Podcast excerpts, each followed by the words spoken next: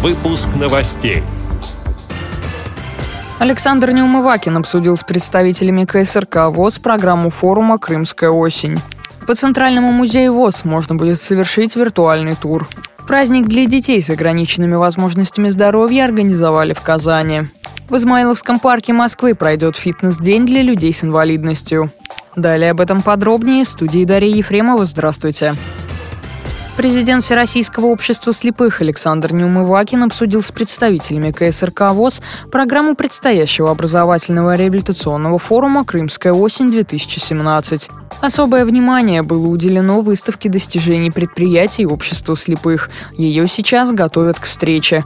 Впервые в рамках форума также пройдут два совета по социальной реабилитации и работе с женщинами и детьми при Центральном правлении ВОЗ. Ранее подобные совещания проводились дистанционно. Напомню, Всероссийский образовательный и реабилитационный форум «Крымская осень» пройдет с 11 по 17 сентября. В этом году на реабилитационное мероприятие соберутся более 400 участников из регионов.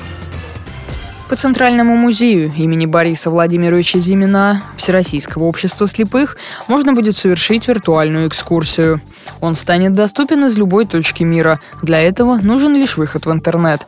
Сейчас сотрудники работают над созданием безбарьерного доступа к коллекциям. О том, какие шаги делаются в этом направлении, рассказала директор музея Алла Агаркова. Что подразумевает создание виртуального музея? Во-первых, текст экскурсии по музею, и также будет проведен отбор экспонатов, для каждого из которых будет подготовлена специальная историческая справка и тифлокомментарий.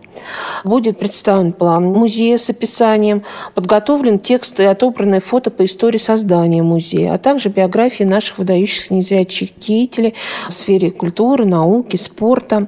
Полностью реализованный проект позволит значительно увеличить доступность исторических сведений для инвалидов по зрению. Кроме того, э, планируется установка и введение в эксплуатацию информационно-сенсорного устройства уже непосредственно в самом музее.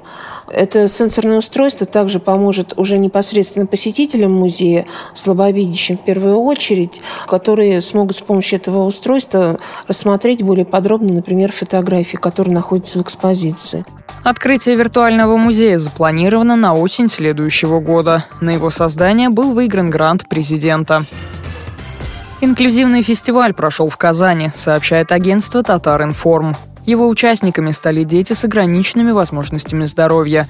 Организаторы приготовили настоящий праздник, развлекательная программа, мастер-классы и шоу мыльных пузырей. Аниматоры дарили воздушные шары и делали аквагрим. Детей поздравили звезды татарской эстрады. На мероприятии работала благотворительная ярмарка.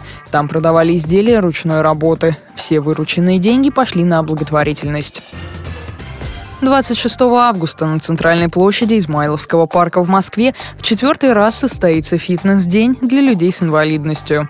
В программе спортивные конкурсы, соревнования и развлекательная программа для детей и взрослых. Гостей ждут турниры по настольному теннису, боче, дартсу, заезды на колясках. Соревнования рассчитаны на все возрасты и уровни подготовки. Участвовать в них могут люди с инвалидностью, их друзья и родственники.